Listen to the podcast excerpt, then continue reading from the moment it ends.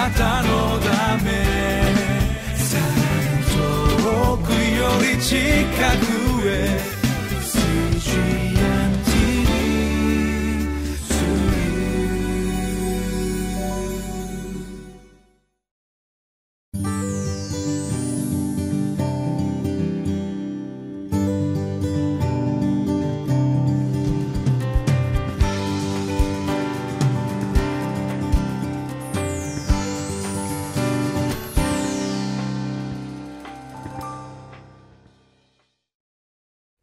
こんにちは。シオンの群れ教会の吉川直美です。今日は19日のところになります。信玄の21節から22節まで。真の変化は御言葉から始まります。と題したところから一緒に御言葉を聞いてまいりましょ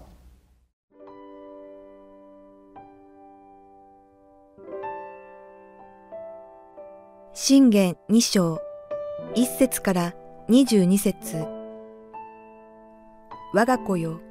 もしあなたが私の言葉を受け入れ、私の命令をあなたのうちに蓄え、あなたの耳を知恵に傾け、あなたの心を英知に向けるなら、もしあなたが悟りを呼び求め、英知を求めて声を上げ、銀のようにこれを探し、隠された宝のようにこれを探り出すなら、その時あなたは主を恐れることを悟り、神の知識を見出そう。主が知恵を与え、御口を通して知識と英知を与えられるからだ。彼は正しいもののために、優れた知性を蓄え、正しく歩む者の盾となり、講義の小道を保ち、その生徒たちの道を守る。その時、あなたは正義と公義と公正とすべての良い道筋を悟る。知恵があなたの心に入り、知識があなたの魂を楽しませるからだ。資料があなたを守り、英知があなたを保って、悪の道からあなたを救い出し、ねじれ事を言う者からあなたを救い出す。彼らはまっすぐな道を捨て、闇の道に歩み、悪を行うことを喜び、悪いねじれ事を楽しむ。彼らの道は曲がり、その道筋は曲がりくねっている。あなたは他人の妻から身を避けよ。言葉の滑らかな見知らぬ女から。彼女は若い頃の連れ合いを捨て、その神との契約を忘れている。彼女の家は死に下り、その道筋は闇につながる。彼女のもとへ行く者は誰も帰ってこない。命の道に至らない。だから、あなたは良い人々の道に歩み、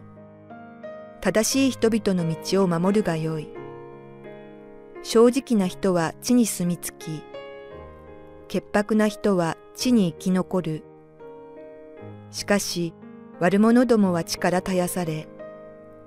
裏切り者は地から根こぎにされる。昨日までのところでは悪い者の誘いに乗ってはいけないということ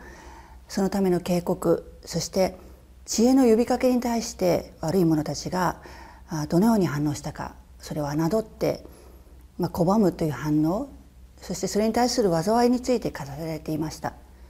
2章からは今度は御言葉に従う者たちに与えられる幸いな結果について記されています。我が子よとの呼びかけからまた始まっています。もしあなたが私の言葉を受け入れ私の命令をあなたのうちに蓄えるならもしあなたが悟りを求めるならというふうに知恵は御言葉を心に受け入れ蓄えそしてその知恵を自ら探し求める者に与えられる約束というものをこれから語ろうとしています。そしてそれは自ら求める必要があるということがここから分かりますね。ヤコブの手紙にはあなたがあなた方の中に知恵の欠けた人がいるならその人は誰にでも惜しげなく咎めることなくお与えになる神に願いなさい。そうすればきっと与えられますというふうに記されています。自ら願う者には神様が与えてくださるんですね。そしてその結果が五節死を恐れることを悟り神の知識を見出すとあります。御言葉を聞き蓄えるのは自分を高めるためではありませんね。神様なしでやっていけるようになるためではありません。もし御言葉を心に受け入れたならば蓄えれば蓄えるほど実は私たちは御言葉とは程遠いものであるということを悟るのではないでしょうか。そして主を恐れることをますます知っていくのではないでしょうか。神の知恵と自分の知恵のその隔たりというか落差を思い知ることでしょう。そして神の知恵なしには本当に良いことは成し得ないということを知るのではないでしょうか。またもし悟りや英知を求めていくのならば神の知恵に勝るものはないということ銀のようにそして宝のように探していくならばその神の知恵の鉱脈のようなものを見いだしてその前に喜んでひれ伏すのではないでしょうか。死を恐れることが知恵の始め出発点でありそれこそが私たちの信仰の土台なのです。そして死を恐れてこの神の知恵を見出した者は主の守りと祝福のもとに置かれるということも約束されていますね。人の知恵には何の保証もありません。どんなに素晴らしい思想であったり何か道徳であったとしてもそれに従っていったとしてもそれを貫き通す自分の知恵とか意識は長続きするものではありませんまたその目的が正義と公義とその公正ではなくて自己実現であったり栄誉あるいは自分のが真理を知っているというようなそのような自己満足であるならばまあその結果に一喜一憂してこの道でよかったのだろうかこの考えでよかったのだろうかと迷い続けてしまうのではないでしょうか。もし誰か指導的な人にこう従っていったとしてもその人も人間に過ぎませんから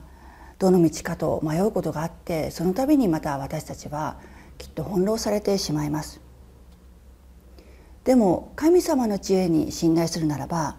主が守ってくださいます。決して迷うことのないただ一人の方私が真理であり道であるとおっしゃってくださる方が羊飼いとして私たちを守って導いてくださるんですね。その道は決してこう歩きやすい道ではない。小さな細い道かもしれません。そのように言われています。でもそれが正義と公義と公正の神様の道です。目の前にこう起こってくる結果で一喜一憂することなく主の知恵が導いてくださる、究極の最善に導いてくださるそのことに私たちは期待することができるんです。そして私たちが日々受けているこの日々こう受ける悪への道やそのいざないといったもの言葉巧みな誘惑から私たちを守ってくださいます。まあここに女性の例えありますけれども、まあ、長年連れ添った奥さんはなかなか辛辣でこう誰よりもこう厳しい批評価だというふうにも言われますよね。愛を持って言ってくれくれてるのにそれが分からなくなると、まあ、他人の、まあ、妻であったり女性の優しい言葉に慰めを覚えてしまうことがあるんでしょうね。ここでは他人の、まあ、女というのは異国の女というふうに読むこともできます。ソロモンが異国の女性をめとったことでその異国の神々を拝んでしまうことになったことを思い出しますね。自分は大丈夫だと思って自分の力でちょっとだけ足を踏み入れてあとは抜け出せるというふうに思っていたとしても命の道からどんどん離れていってしまって気が付いた時には抜け出せなくなってしまいます。そしてここでは、まあ、男性の場合を想定して記されていますけれども同じように何か耳障りの良い言葉で自分にとって都合のいいことを言ってくれるそのような言葉によって真実に自分を愛してくれてる人の叱責からまあ引き離されて別のものにこう導かれていってしまうということは男女を問わずそして今の私たちにも起こってくることではないかと思うんです。そしてその影響は自分だけでなくて共同体家族そういうものにも影響を与えるでしょう。本来は自分を通して祝福に導かれるはずの家族や共同体も祝福から遠のけてしまうんです。でも神の知恵は単なる知識ではなく誘惑に打ち勝つことのできる知恵人間の知恵ではなく神の知恵御言葉の力であるこう主の守りも伴った知恵です。良い人々正しい人々正直な人潔白な人というのがここで挙げられていますけれどもそれぞれが道からそれずにこの地で現実のただ中で祝福されて生きることができるんですね。知恵があなたの心に入り知識があなたの魂を楽しませる。神様の知恵は単なる知識の蓄積ではありません。神様の血は私たちの心の部屋に入っていきます。イエス様はそのように約束されているんです。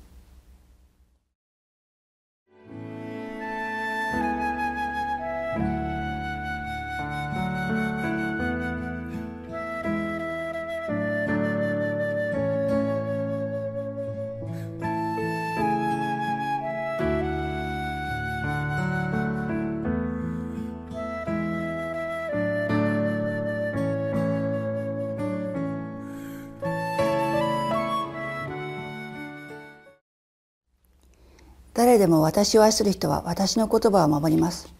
そうすれば私の父はその人を愛し私たちはその人のところに来てその人と共に住みます。イエス様はそのようにおっしゃってくださっています。御言葉はそのものであるイエス様を愛し御言葉を伝え求めるならばイエス様ご自身が私たちのうちに住んでくださって御言葉のように生きられるように私たちを変えてくださいます。御言葉の中には厳しくて心探られてしまうものもありますけれどもそれは私たちを本当に悪いものから守って正しい道へと導くための真実の神様の愛に裏打ちされた言葉です。これからも聖書からそしてこの信玄から主の知恵を学んでまいりましょう。お祈りをいたします。主イエスキリストあなたの皆を褒めたたえます。御言葉そのものであるイエス様。あなたを恐れあなたの知恵を主ご自身を見出すことが私たちにもできますように。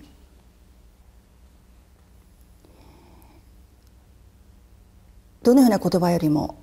どのような慰めに見える言葉よりも真実である主の知恵によって私たちを本当の平安